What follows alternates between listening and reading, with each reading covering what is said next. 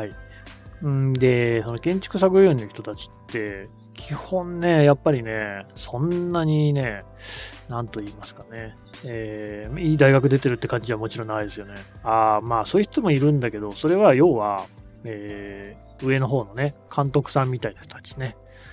だから、ゼネコンの社員はいますね。ゼネコンの人たちも現場にはもちろんいるんですけれども、なんというか、ヘルメットの色から違いますし、明らかにその現場の作業員の人たちとは違うわけです。で、作業員の人たちの中にはね、やっぱりこう、背中にね、でっかい入れ墨が入ってるような人もいましたからね。でね、そういう人と話す機会もあんまないじゃないですか。教えてもらいましたけどね。あれは良くないんですって。何が良くないって、建設作業員の仕事って暑い中でもやんなきゃいけませんね。私が仕事してたのは4月からな7月ぐらいの間、まあ6月とかもね、暑いですよね。うん、で、汗かくじゃないですか。ところがね、彼らは一滴も汗をかかないんですよ。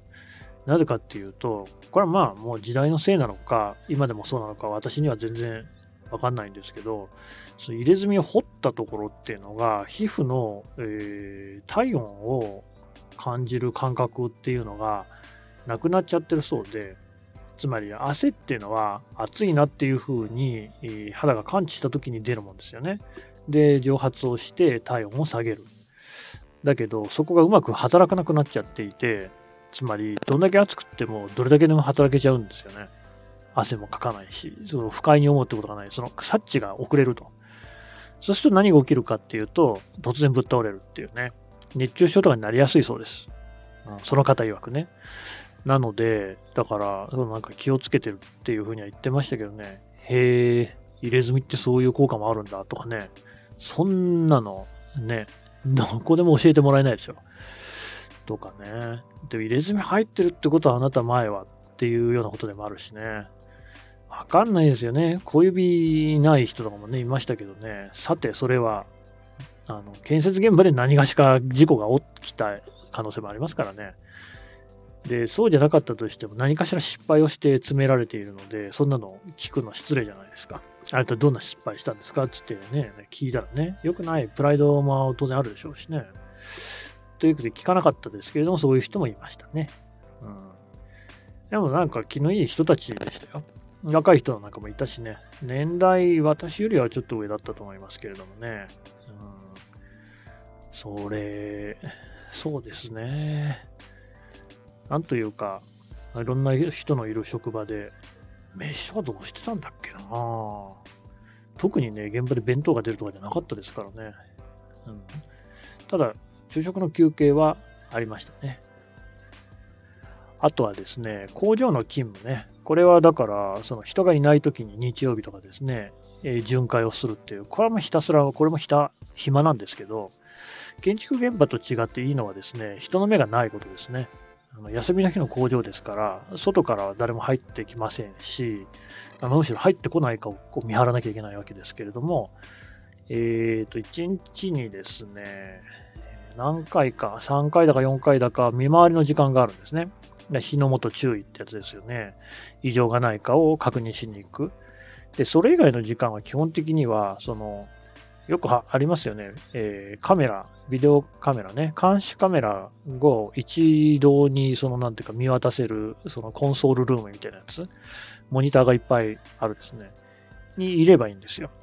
なので、で、しかも、別私一人ってことが多かったっていうか、全部そうだったかな。ほとんどそうだったと思いますね。他にその相方の勤務の人っていないんで、何をやっててもこれもわかんないわけですよ。ね、あの、卒業アルバムのね、えー制作の会社の倉庫みたいなもんでね。うん。で、それよりもさらにわかんない。つまりなんか別に作業を、ここ、今日はこれだけやりましたって見せる必要とかもないですからね。だ別に何しててもいいんで、えー、何してたっけな当時はスマホとかないですからね。うーん、ぼーっとしてたけど、なんか読書とかしてた可能性ありますね。うん。で、そう。全然その人のいない会社じゃないですか。まあもちろん、あの、そこで悪いことはしませんけれども、えーっと、日の本っていうことで言うとね、休憩所とかあるわけですよ。で休憩所、工場のね、休憩所とかにも、えー、入るんですけど、なんか、やっぱあれですよね、当時だからかな、エロ本とか置いてありましたしね。男性ばっかだったんだろうな、どうせ。ああ、でもおそらくは女性もいるであろうと思われるオフィスの方にもヌードカレンダーとか普通に貼ってありましたよね。まあ、時代ですよね。1990年代の後半ぐらい。うん。そうですね。まあ、暇なんですよ。だからね、ずっとこう時間が経つのを待つ、過ぎるのを待つっていうね。うん。やっぱ、そこですごく今でも思いますけれども、こう労働ってこう自分の時間をね、対価として売るっていうものがまさに労働であるなっていうね、自分が本来自由に使えるはずの時間を誰かに提供することによって、えー、対価としてお金を得るっていうね、それが労働であると。そうなんですよ。その中身というよりは、やっぱりその時間を自由にさせてあげるっていうところでもうすでに金銭は発生してるっていうふうに考えましたよね。だって辛いもん。まあ、その工場の方はともかくとして、本当建設現場の方はね、暑かったし、立ってなきゃいけないしね、だからだらっとしちゃいけないんですよね、警備員ってね。だから今、本当にあの、結構お年寄りなんかがですね、え警備員やってるのを見ますけれども、あれ大変だろうなと思いますね。あの、いい年齢でね、あそこにずっと立ってるとかね。だからまあ、たまにそういうフェンスとかに寄りかかってる人がいても、あんまりこうね、怒ったりしないで多めに見てあげてほしいなっていうふうに思いますね。大変だから。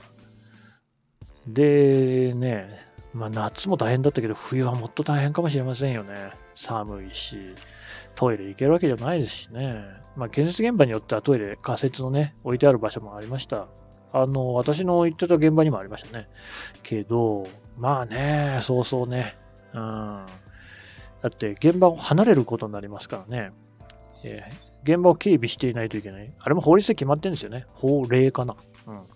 えー、こういう現場の規模だったら、こことここに何人警備員を配置しなきゃいけないみたいなのって決まってるんで、いないとこう作業やったら違法状態ってことになりますからね。まあ、そうそうね、おいそれとこうトイレとか行けないんですよ。ていうね。まあ、あとそうそう、肉体労働してる時に思ったのは、家帰ってから何もできないなってことですね。だ頭脳労働的なことをそこからやるっていうのはかなり大変。あ慣れもあるのかもしれませんけれども、結構やっぱりこう肉体がくたくたになっている時って何もできないですね。例えば家に帰ってから食事を作るとかっていうのが本当に億劫でね、すごい簡単なものしか作れなかったですね。もしくは外で食べてくるなり買ってくるか、うん。やっぱり肉体労働ってのは大変だなと思いますね。仕事が大変だ大変だって言いますけれども、なんかその大変の質が違うんだよな。今のね、やってるような仕事だって、それは大変なこともありますけれども、そう肉体的に追い詰められるってことはあんまりない。でもなくもないな。あ新聞記者ってやっぱ特別ですよね。その、ね、夜ずっと立ってなきゃいけないみたいな、そういう警備員みたいな仕事もありますもんね。しかも毎日やってる時期あったな。なんか、結構ハイブリッドな仕事ですよね。でもさすがに私ももう今、あんまそういうことはやらなくても良くなりましたからね。それに引き換えね、えー、お年を召されて警備員をやられている方とかいますから、本当に、えー、お疲れ様でございます。はい。